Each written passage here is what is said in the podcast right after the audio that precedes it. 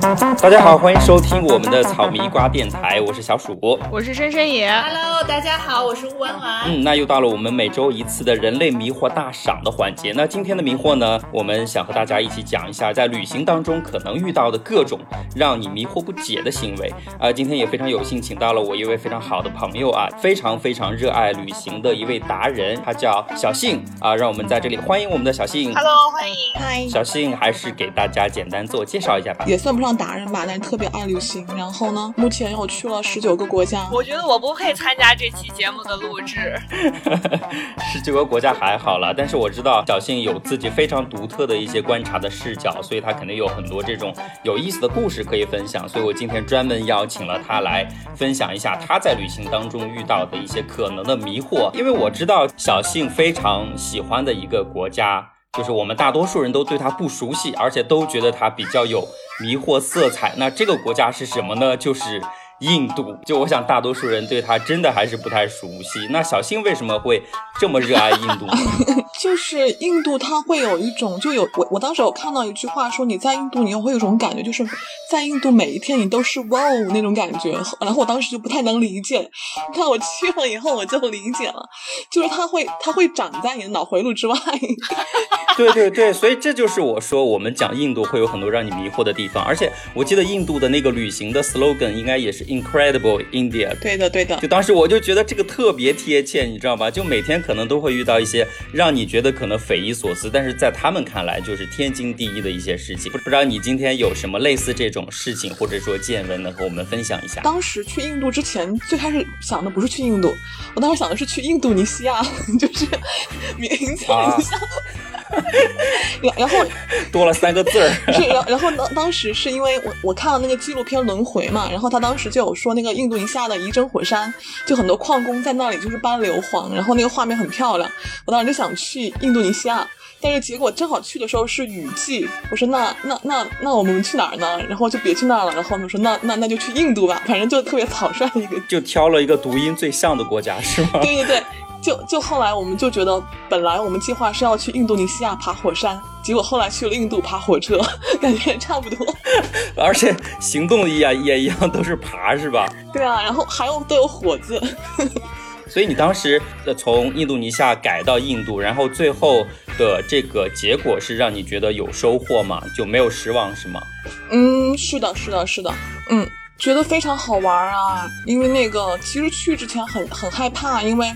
就是我其实是有带四个人去，就就包括我有四个人，嗯然后呢，另外三个人是完全不带大脑的那种。然后你要去的国家又是印度，然后我有一个好朋友，就我原来原来在在大学的时候，一个一个男孩子玩的特别好，他就也是一个去过全世界很多国家，比我要多得多的一个男孩子。然后我当时问他，我说你去印度，呃，你觉得好玩吗？他就说，我觉得挺好玩的，但是我有点担心，我觉得要在那儿再待一段时间，我就会周和周围的人一样，就开始随地大小便了。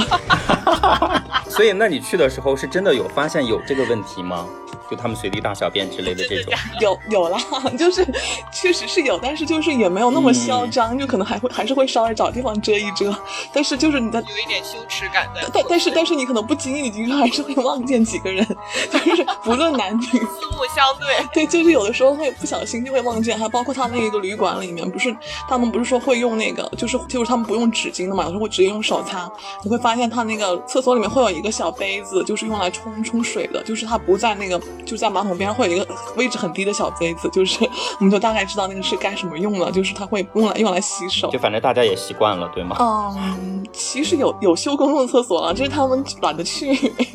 哎，那你刚刚讲到的在印度爬火车是怎么回事？感觉听起来还挺有意思的。真的像电影里面那种爬。就其实还好，就是因为印度，我们总觉得印度是在挂火车，但它其实不止挂火车，它是挂一切，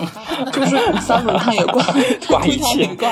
然后、嗯然后那种汽车它也挂，就是你不能你不能只觉得是火车是挂的，你这样就太污蔑火车了，就是不是这样子的，他们什么都挂。嗯，那你怎么会想到去坐火车呢？就是专门想去体验，还是说就是因为路途的中转需要？因为首先我是要去五个城市，它确实是需要坐火车的，但是呢，我又我又我又很想体验一下，于是我就在在淘宝上找了一个小哥哥，他是专门淘宝上唯一的一家有卖印度火车票，因为在印度买火车票，它是需要要用印度当地的信用卡，就是我们其实是买不了的，就一定要找别人买。然后呢，我就问了那个小哥哥，那个小哥就告诉我，就是说啊、在印度买火车票呢，它会有三个等级，就是有 A 等级、B 等级跟 C 等，就对应着三个不同的车厢。就是 A 车厢就是当地的那种达官贵人坐的，就是那个车厢都特别好，反正应该禁止悬挂在 A 等级是吧？然后 B 等就是那种一般的商务啊，那种商务出差的，嗯就是也是那种其实是比较还是有一定身份地位的人可以会坐 B 等。嗯嗯。然后 C 呢，就是就就就很随便了，C 就是人啊、羊啊，就是都 就是活着的，哎，就是动物可以随便带上火车啊。可以啊，就是就是你开心就好，就就这三个车之间它是没有，它是不能通的，你知道吗？就是说啊，就是你。呃 B 等车的人他不能进 A 车厢，然后也不能进 C 车厢，所以就是他三个世界就会在一辆火车哎，上。这好像雪国列车的现实版。哎，你们买的是 A 还是什么？我我每样都买了一一一个，就是天哪！四个人分别在三个车厢。我我就专门设计了三段旅途，我我第一段坐 A，第二段坐 B，第三段坐 C，就是这样子。哦哦，所以差距很大吗？应该很大。我问了一句废话，就还好，其实就是在印度坐火车是一个好紧张的事情，就是害怕挂到半路掉下去。不不不是这样的，就是他他是他是从哦，我问那个小哥哥，我说我一样都要一张，然后他就给我买了，他他买好了，然后呃他就跟我说，他就说这个 A 车厢啊，他说因为是当地达官贵人才坐，所以呢，就算我我给你票，但是他不会有座位的，就是说你你的座位一定要现场才能给你排，所以你就是你现在有票了，你也不知道你的座位在哪里，然后当时我就很紧张，我我就说但是你买了之后会确定有座位吗？就只是不知道座位是哪个而已，这样吗？对 A 车厢它一定会有一，但它的车票很便宜哦，A 车厢的车票跟国内的硬座差不多，但是当地因为就是大多数人不会去买 A，当地当地人就觉得太贵了，然后后来我就我连我自己的座位在哪儿都不知道，然后也不知道自己在在哪个车厢，只知道我是在 A 等级车厢，然后呢，我又是第一次去印度坐火车，我坐的第一趟就是 A，、嗯然后我就就很紧张，我就是就是你要去一个异国搭一个这个传说中很很恐怖的火车的时候，你会而且而且还带着三个不会给你就是有任何帮助的人，然后你这个压力很大，你知道吗？然后那天我就去了那个火车站，就是提早了两个小时去了那个火车站，然后火车站就发现它其实没有候车厅，然后呢就就也没有安检，嗯嗯，没有工作人员，然后就我现在脑子里面没有办法有画面，说没有候车厅，没有安就检。就是就只有一个天桥，天桥天桥上面就是会有很多，就像我们高铁站不是就是就是往下那个楼梯嘛，就是不同的那个车道嘛，它就有一个这样的天桥，然后天桥上面就挂那个 LED 牌，就是哪个车次来了，那个 LED 就会亮在那个地方。而且我们就觉得它竟然没有人检票，然后它也没有没有就没有人没有人检查行李，就就找不到人，然后我们就只能就是缩在天桥上面，因为它那个天桥很长，它有很多道很多个铁轨嘛，你就不知道它亮哪个灯，然后大家又就就就在天桥上就蹲着，然后就看哪个灯亮了，就跑过去看那个是不是你的车。就是感觉大家非常随机啊，就我也不知道我的车这个到底准不准点，然后它有没有来，然后什么时候开，然后我我赶巧碰上了，就是上去了就上去了，没上去我可能就改到下一步，就真的好随意。就就很随性啊，然后但是我很怕错，很怕错过啊，因为就是旅行还是不一样嘛。对，已已经安排好了，对，而且而且还有三个三个随时会责怪我的人，然后就哎，所以你刚说的这个画面，真的有一种融入印度当地生活的感觉，蹲在天桥上，压力好大。开心就好。所以然后我就当时就很紧张，然后后来就是等了等了一段时间的时候，还是发现自己的车来了，我就跑下去，然后结果呢，就是我又没有安排座位，然后我就想我要先找 A 等车厢，但是其实他那个印度他那个车他也很奇怪，就是他是那种就我们以为 A 车 A 等车厢后面是 B 等车厢，B 等车厢后面是 C 等车厢，它不是。它是随便的，而且 A 等有几有几节，就会有 A 一、A 二、A 三嘛。B 等后面也是有 B 一、B 二、B 三。我们以为 A 一后面会是 A 二，但是也不是。就它完全没有顺序的，对啊，就是 A 一后面可能是 B 三，B 三后面可能是 C 十五，你就只能跑，然后那个车厢很长，你就只能带着行李去一节节的跑，自己到底在哪个车厢？这个特别像《东成西就》那个电影里，刘嘉玲演的那个周伯通问小二说：“刚才那伙人住哪一间房？”小二说：“天字一号房。然后刘嘉玲说：“那给我来天字二号房。”然后小二就带他去了天字二号房。刘嘉玲就指着左边问：“那这是天字一号房？”小二说：“不是啊。”然后指着右边说：“是天字一号房。”小二也说：“不是啊。”那天字一号房在上面。店小二说：“不是。”那在楼下也不是。他说：“那天字一号房在哪？” 他说：“天字一号房在院子后。”那就所以你要一节一节节的这样找过去才能找到吗？主要是他那个车和车之间它不互通呀，你又不能说我上了车再从车上面找，不行，你就只能在车底下找。而且如果你一不小心看错了或者漏掉了，你又得从头开始找，就重复这个过程。但最后你们还是顺利上车了呗？就是我还是找到了，就是他那个也很也很原始，就是你要找你的你在哪个车厢，他是把你的名字贴在那个车厢上，然后拿了一个 A4 的打印纸，然后都都是你名字拼，就贴在那个车厢的门口，然后字贼小，不可能人多的时候谁会去看那个？我就觉得只有我们这种遵纪守法人才会去看那个。然后我就在那就在那找到我们四个人的名字拼，然后我就上那个车厢，嗯，然后就就上了，就根本就没有列车员，然后我也不知道自己应该坐哪里，就就反正就那竟然，但是因为那一节车厢都是空的，就真的 A A 没有人买，然后我们就坐进去，然后然后而且比较幸运的是，我们的 A 一旁边正好是 A 二，就他不是 B 一，那那那次不是，就就有一个印度的，就是男孩子，长得长得很好看的那种，就是可能种姓很高，是那种就是就是肤色很白那种，可能婆罗门，然后他就看到我们，他就他就过来帮我们看看车票，看我们是不是坐在这里，然后他他就是等于是他是完全是一个热心的人，就帮我们服务，然后告诉我们就是说大概会坐哪几个位置，然后后来我们就很开心的就成为了朋友。他我们就问他们为什么要过来帮我们，本来以为他会说是觉得我们是外国人，或者是想觉得我们需要帮助，结果不是的，他们是因为看到我们的我们的衣服上穿着一个就是我们的有有有一件 T 恤上面印了一个相声的标志，他们说有一个有人穿着他们的神的标志，他们就觉得这个人一定跟他们很有缘分，他就过来。啊，大大象吗？对，就是那个大象，嗯，就是那个长鼻子的象神，嗯，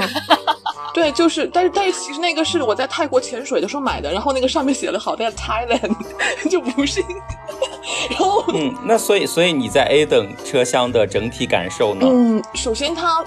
那种它很像我们国内的软卧，但它那个那个空间会比我们国内的软卧还要大一些。就能也能看电视啊，也能干嘛，就更大。然后呢，它那个床是宽宽的，可以打滚的，就是整体感觉还是挺明亮，然后挺干净那种感觉。然后我们就在那里，就是就挺开心的嘛，大家就就没有坐过印度的火车，而且而且觉得自己在印度简直是有钱人了，对吧？就可以坐那种大观可以，然后而且还包了车厢。然后后来过了好久，就有一个列车员过来，就给我们就给我们推销那个他们那个火车上的食物，然后就真的每一份套餐都。都堆得很高，就每个人就可以拿一座山那样的食物，而且就可多了。就是他们没有那种啤酒、饮料、瓜子儿来把脚收收那种 吗？没没没有没有没有，就平时绿车人就看不到的，就只有在推销吃的时候会出现。然后我们就拿了四份，就两有两份，他有给素食主义者的，还有给非素食主义者的，他都有。然后就大概是人民币可能六十多块钱吧。就一份饭吗？一份饭六十多？没有十多块人民币，十多块。OK，那很那很划算了。但是后来发生了一件事情，就是后来我我下了火车之后，我就查了一下攻略，发现其他人告诉我说，其实那个 A 等车上的车应该是送的，应该不要钱，就是还是讹我们。所以他们就看你你们是外国人，就纯粹唬了你们这个钱是吗？对啊，对啊，对啊，因为我我最开始其实去印度的时候，就是就是我在出发之前我就有我有订酒店嘛，然后我就给酒店、嗯就是给他就写了一封邮件，然后那酒店就很开心，就就秒回，就速度快到让我简直不相信在印度就还，然后然后又秒回，然后就附赠了我一份印度防骗指南，就是那个酒店自己送我的，然后那个防骗指南就是 给我们开开眼界，还有这种东西。你可能会遇到穿着制服冒充政府官员或者穿冒充警察的骗子。你可能会遇到冒充旅游服务志愿者的骗子。你问路的时候，别人可能会告诉你今天过节，所以这条路是封路不能走的。你要去旅馆，但是别人会告诉你，你订的旅馆昨天晚上被火烧掉了。天哪！就是你要买火车票，会遇到穿的很正经的假工作人员，把高价黄黄牛票卖给你。就是你打的突突车会半路不断的送你去不同的购物店，然后你打车讲好价后，车然后那个价格可能会翻四倍，就是就是防骗指南，这印度印度人就是整理给我的，但是他没有写火车上那这种件事情。这种是专门骗外国人的，应该对吧肯？定啊，就是我没有怎么被骗，但是火车我还是被骗了，没有办法，他没有写火车。哎，那你那后面坐其他就是这个 B 等级和 C 等级呢？哎，我特别想知道你坐那个 C 等级的车厢是一个什么样的感觉？其实我我还比较幸运的，就是就是 C 等级，其实我那天晚上是坐了一个卧铺，就是他可能车上就不会有牛啊羊啊那种，就 就还是人类。那因为那天晚上我是要从我要从阿格拉，就是泰姬陵的那个城市去焦特布尔。焦特布尔是印度一个很浪漫的城市，是蓝色之城。因为那天就很很过分的是，那天晚点了十二个小时。啊，他们晚点能晚这么多？对，晚晚点了十二个小时。当时大家就坐在那个，就是车车就一直没有来，我们就一直在那等。然后那那时候我就很无聊，然后我就想，因为当时我出发前就有买买一份旅行险，就是当时有有一份旅行险是包含印度的，就是我我就我就我就说，哎，我买这份还蛮还挺贵的，晚点了十二个小时，我就想去找车站 去给我开一份证明，证明他晚点了十二个小时，这样我好我就好回去拿拿拿赔偿嘛。然后结果后来过去了以后，我就跟他讲了，这个就是用了很多翻译软件啊，那个印度的车上的工作人员就忽然很生气，他就说你说的是哪国语言？你说的都不是英文。然后我就我说你你还说我说的不是英文，你们印度人说的又是英文吗？然后我们两个就在那吵架，然后就很生气，就彼此都觉得被冒犯了。他就说他说的英语比比比挺好的，然后我说我都听不懂他说什么，因为他们说那个数字，他们都就像 one one two three，他们会说 one two three，就是你 One two three four，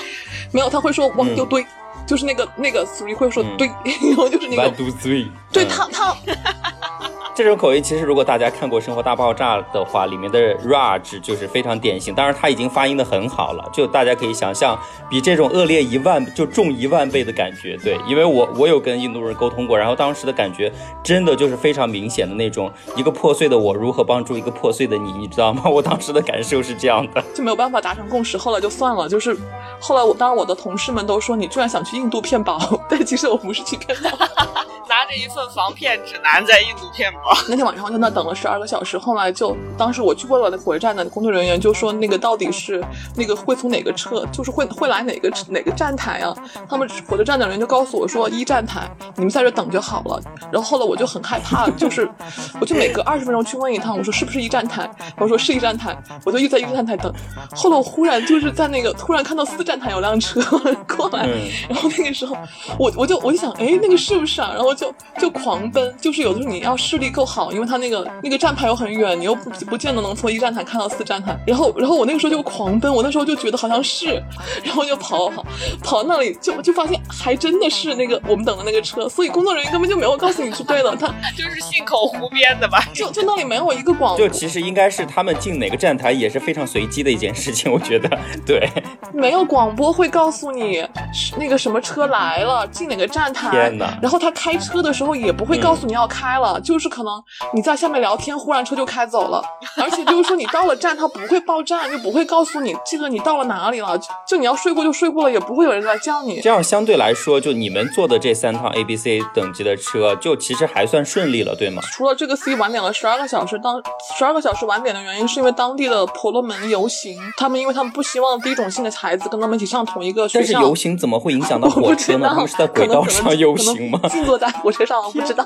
那哎，那你刚才提嗯，其实提到婆罗门这些东西啊，就是因为我们知道印度的宗教感觉也是特别的五花八门，然后让我们其实有些不清楚的。那关于宗教这些方面，你在印度那边有什么见闻，就是比较有趣的吗？印度其实宗教蛮多的，其实它有那个呃印度教，就是我们经常看到的那种，就点了个红点的那种，还有那个还有锡克教，就是我们看到那种包着很大的头巾的那种。包头的那个。包头那个是锡克教，他他们都是印度的有钱人才会进那个教。然后还有一个耆那教，就是这个教非常的非常的牛逼。耆那教它是一个，就是它其实比佛教还要古老。呃，印度教会点一个红点在头上，他们是点一个黄点。嗯，我就去了解一下这个宗教，发现这个宗教非常的有意思。他首先他是主张禁欲的，就是他觉得你不能有任何的欲望，他一定要素食，就是你不能吃任何的肉，而且包括你不能杀死任何的昆虫，也不能就是你打死蚊子都不会打死的，然后也不能吃葱和蒜，葱蒜都算吗？对他不准你吃，因为他觉得你这是属于破坏植物的根茎。啊，然后，然后还有就是他他不准你啪啪啪，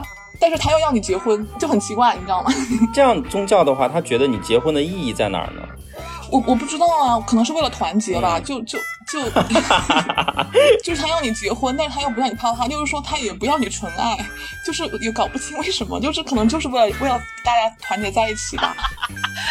为为了传承这个宗教，不然没有人了。这真是一个好 weird 的一个宗教。然然后他们还分了那个派，就是就是像有白衣派和天衣派，就是他们两个派。然后白衣派就是每天要穿白色的衣服，然后天衣派就是不穿衣服。然后就这样天人合一的到处跑来跑去，对，就什么都不准你穿。但但是天衣派没有女的，就都是男的。然后，然后他们还有一个修行，就是一定要一定要就是不吃饭绝食饿死，他们认为是那种修行。他们那个拉贾斯坦邦就是就印度的一个一个邦嘛，就他们的最高法院就会觉得他说你们不能这样，你们就要自杀，就是就他们说你这样是不符合印度法律的。然后他们他们就出来游行，就在街上静坐，不行，我们要绝食，你们怎么可以怎么可以不准我们饿死，我们偏要饿死。然后他们就以绝食来 坚定自己要绝食，就是反应是很牛逼的。所以他们才会出现那么多匪夷所思的事情。当时我们就有很多的感慨，我们就说在印度到底我们挣钱有没有什么动力？就说你在印度这也不能吃，那也不能吃，就算你挣了很多钱，你可能就是换着一个镶着金边的盘子在那吃咖喱，而且又不能伤害牛，因为所以你的皮质的衣服你都不能穿，然后你的婚姻又都是包办的，所以你老婆也不是自己挑的，所以你在印度挣钱到底是为了什么？然后就每天我们在匪夷所思这件事情。你在这十几天感受到的东西都。以至于让你之后都不断的想要重返印度，是吗？对啊，就是因为我只去了北边，但是其实南边啊，还有大吉岭这边我都没有去，所以我还是挺想去的。没有特别迷惑的怎么办？那谢谢谢谢谢谢小信，谢谢小信，嗯，那下次再给我们分享，谢谢。拜，好，拜拜。那谢谢我们的小信同学帮我们介绍了这么非常迷惑又比较奇葩，但是呢又听起来非常有意思的印度之旅的一些故事细节。我知道沃尔瓦。本人应该也是非常喜欢旅行，那不知道你在旅行的过程当中有遇到类似的比较有意思或者比较迷惑的事情吗？只能说是这个在精彩程度上尽量不输于他吧。三年前，吴婉婉本人正在长江商学院上一个非常非常有效，而且让我收益颇多的 MBA，并且由此认识了一些非常精彩的浮游生物，其中有。有一位呢，非常值得拿出来单独说一下。这一位呢，他来自宝岛台湾。然后呢，当然他他呢一直都让我们叫他宝岛小王子。然后这位宝岛小王子呢，长得呢，我觉得就是跟小沈阳可以说一模一样，但是确实比小沈阳要稍微就是瘦一点、精致一点。然后，但是他呢一直自诩自己是小赵又廷，因为他觉得自己长得跟赵又廷一模一样。大家可以参考一下赵又廷和小沈阳之间是不是有种越看越像的联系。本人呢其实是台湾一个非常非常有钱家的小少爷，就是一个纯如假包换的二十。但是他呢就一直有一颗想要出道的心，然后他就会在这个 ins 上面呢，就是总是发一些自己弹唱、作曲和演唱的片段。然后他当年在台湾的时候呢，这个一直想要出道嘛，然后他爸妈一直不许，因为。希望他能接管家族企业，然后呢，他当时就背着他爸妈去参加了《超级星光大道》，就是林宥嘉和杨宗纬被捧红的节目。然后呢，他爸拍了四个彪形大汉，然后呢，就是把他连手带脚，手脚并用，把他整个人成一个大字形，从这个《超级星光大道》的后台举起来抬走了。从此，他的这个出道梦碎了，正式宣布梦碎。然后，还有呢非常失意的来到了这个北京，开始上这个常令人受益匪浅的。MBA，当时呢，我们在这个学校的安排之下，就把这个非常受益匪浅的 MBA 的这个行程呢，就延伸到了美国。因为当时是要去硅谷做这个公司参访，参访完以后呢，有一周的自由活动时间。然后后来呢，我就和这个小王子以及其他几位同学一起，就是说要去那个洛杉矶玩一个礼拜。我们在洛杉矶呢住的这个酒店呢叫贝弗利山庄酒店，这个酒店呢非常非常精彩，就是非常有名。就是说贝弗利山为什么叫贝弗利山呢？就是因为这个酒店，对。然后这个酒店呢，就是是很多这个超模明星，特别是电影明星都住过的地方。而且这个酒店呢，还经常是举行各种各样的首映礼呀、什么红毯呀。啊之类的活动。然后结果后来这个小王子一到了这个酒店附近呢，就开始起拿范儿了，他就会提出一些无理要求，比如就是希望我来帮他拍一些假装是狗仔抓拍这个明星的照片儿。啊当时在 Instagram 也发了很多，朋友圈也发了很多，就比如他走着走着路，突然用手捂捂起自己的脸，然后说：“你给我拍照。”然后我就会一个箭步冲到他斜前方四十五度角，然后拍一张照。然后或者他就是买买着买着咖啡，突然就说：“你给我拍照。”然后我就会一个箭步窜到收银台斜后方四十五度角，然后又在对他进行一些拍照。他每天就朋友圈都会发一些什么，就是哎呀，今天又被狗仔拍啦之类的这些。当年也算是年少轻狂吧。然后呢，我们当时就在这个酒店拆 in 的时候说，说那个拜托你能不能帮我就是拍一下那个狗仔照，就是那个在那边拆 in 的时候，可以就是拍一些那个假装就偷拍我照片。然后结果后来呢，我又一个箭步窜起来，要趁他拆 in 的时候就躲在他斜后方四十五度角对他进行拍摄。然后我正拍的起劲了，突然窜上来两个黑衣保镖，彪形大汉，戴着白手套，但是就只有全身上下只有白手套的牙是白的，就跟我说：“小姐。”就操这口山东口音说的。说我们不允许偷拍我们的住店客人。我是因为怕大家英语听力不过关，所以我在那特意进行一下汉化。然后后来我就开始垂死挣扎，我说 I know him, he's my friend。我当时太激动，然后就是唾沫都喷到了彪形大汉的脸上。然后彪形大汉说：“小姐，请你冷静一下，我们非常理解你的心情，但是不要以为我们不认识这位亚洲明星，我们就相信你的鬼话。”真的假的我也觉？得我是那种就是私生饭在偷拍他，你知道吗？就他们真的以为他是个亚洲的明星，只是他们不认识而已，这样？我我跟你说，我这小杨朋友呢，首先我跟你说他为什么看着像明星，因为他非常瘦，他确实非常瘦，就是那种明星瘦，然后就是穿的特别潮，比如会穿一个 off white 的外套啊，穿一个那个 Alexander McQueen 那个当时那个小白鞋，然后戴一个巨大的墨镜，你知道吗？然后特酷，然后说、啊就你这就很像台湾你，就很像周杰伦那种 style，你懂吗？很台很台，对。然后后来我就百口莫辩，我说 I really know him, he's my friend。然后这时候这两个这个彪形大汉看我就中毒已深，然后不约而同的叹了一口气，摇了摇头。小姐，请你立刻把手机收起来。这时候我当时就上蹿下跳了，我说我也是你们的客人，你们怎么能这么对我呢？哎，那他不出来给你辟谣吗？就你被抓的时候然。后就你听我说，然后这个小沈阳就是都已经听在我们这边的骚了，那他还在装模作样的拆 in，问一些比如说什么时候有开夜床服务呀，什么冰箱里的几瓶水免费呀，就这种屁问题，拖延时间不来救我。然后我当时非常尴尬，我说 OK，well、fine，don't touch me。然后我就把我手机装到我的包包里，然后后来我就紧紧夹着包包，就是看着那个小沈阳，希望他过来替我证明。然后这两个黑人大汉呢，一看我已经服从了他们，然后就也是退后几步，但依然紧紧盯着我，怕我扑上去对小沈阳做出不轨的行为。就过会小沈阳回来了，我就特别激动的说：“你知道吗？那两个黑人以为你是他们不认识的亚洲明星。